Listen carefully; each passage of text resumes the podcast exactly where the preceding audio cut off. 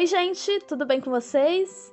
Nossa, vou, tô querendo me esconder porque ficamos duas semanas sem boletim da papeleireira e a ideia é ser um boletim, um informativo semanal. Então, tô duas semanas em débito com vocês. Mas vamos lá, que essa semana sim, voltamos com tudo para a edição número 8 do Boletim da Papeleireira e temos várias notícias legais. Começando pelas novidades da DAC. A, a DAC tem lançado alguns produtos e tem algumas inovações bem legais. Tem um modelo de planner muito bonito, com uma capa colorida, listradinha. Tem um estojo estilo box, é, que tem a, a parte que fecha, né? A, a, tampinha, assim, do. que fecha com zíper, mas vamos, vamos, vamos dizer que é uma tampa transparente com uma frase em lettering muito bonito o estojo, dá para conferir no perfil da marca no Instagram, que é o @dacbrasil. E a para mim a principal novidade foi o lançamento de um fichário. Mas a novidade não é exatamente o fichário, é o refil de folhas. São as é o miolo, né? As folhas que vem nele também são vendidas separadamente. A pauta delas é diferente. Diferente mais ou menos. Tem folhas quadriculadas, pontadas e lisas. Mas, além delas, tem um quarto modelo, que é uma pauta com aquelas linhas base de lettering.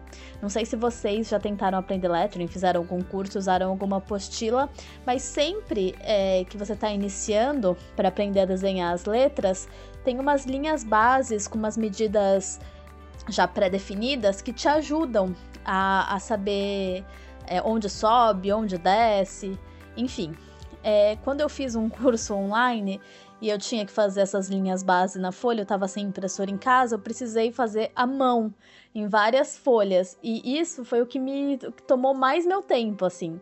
Então eu achei esse lançamento bem interessante, assim, acho que é um produto que o mercado tinha uma certa necessidade e a gente ainda não tinha se dado conta.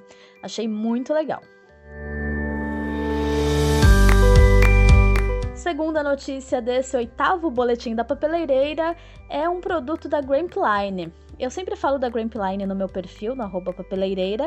É, é uma marca bem legal, que tem vários produtos. A fita corretiva da Grampline é a melhor que eu já usei, tem vários modelos, é muito, muito boa.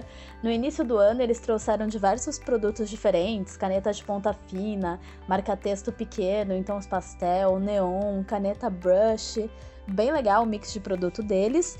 E agora eles trouxeram, estão lançando, né? Um, uma linha de grampeadores pequenininhos em tons pastel. São a coisa mais fofa. Fechar esse boletim da papeleireira número 8, mais curtinho do que o último. Gente, no boletim da papeleireira número 7 foram mais de 10 minutos e eu prometi que sempre iríamos ficar em torno de 5, né?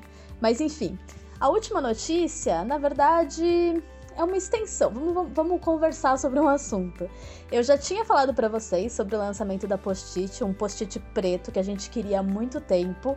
E eu finalmente pude né, testar, pegar com as minhas mãos e eu tive uma super surpresa. as folhas do post-it preto são muito mais grossas do que as outras cores que já tinham no mercado. Eu já tinha uma desconfiança disso, porque o bloquinho de post-it preto vem com 60 folhas, enquanto das outras cores vem com 90. Mas eles eram da mesma espessura. E eu falei, fiquei em dúvida, eu falei, nossa, por que será isso? E tá explicado, a gramatura da folha é mais alta. Eu entrei em contato com a 3M e eles explicaram que para chegar no pigmento preto, eles precisaram aumentar essa gramatura. Bem interessante. É, os meus eu comprei na Lepoc Papelaria, é, que é uma loja aqui de São Paulo, uma rede de lojas aqui de São Paulo, mas que tem site e entrega para todo o Brasil. Outra coisa que eu preciso falar para vocês é que no último boletim da papeleireira eu comentei sobre a linha Estabilo Art que a Estabilo estava lançando e que me parecia que era apenas uma nova roupagem para produtos que já existiam e é isso mesmo, agora tenho certeza. Conversei com donos de loja que já receberam o produto e também com consumidores que já adquiriram e fizeram testes. É são as mesmas canetas, por exemplo, Tem sete produtos na linha no exterior, aqui para o Brasil, por enquanto, só dois: só os lápis de cor aquareláveis e as canetas Pen 68. E é uma estratégia da marca, né? Uma estratégia de rebranding, que é quando você já tem um produto e você quer atingir um outro público-alvo, e aí você faz uma mudança nas características para atingir esse público, uma, uma mudança na apresentação, né? Isso pode não ser é, pra gente apaixonado por papelaria que já conhece a Stabilo e esses produtos, parece não fazer muito sentido. Mas a gente tem que pensar que isso não é para atingir a gente, nós não somos o público-alvo desse produto em específico, dessa linha. A, o público-alvo são os artistas que pintam, desenham, fazem diversos trabalhos artísticos e porventura podem não conhecer os produtos da Estabilo ou não saber que eles podem ter esse uso artístico. Por hoje é só. Dúvidas, sugestões, reclamações? bruna.papeleireira.com.br e não deixe de me seguir lá no Instagram, papeleireira. Um beijo, gente! Até semana que vem!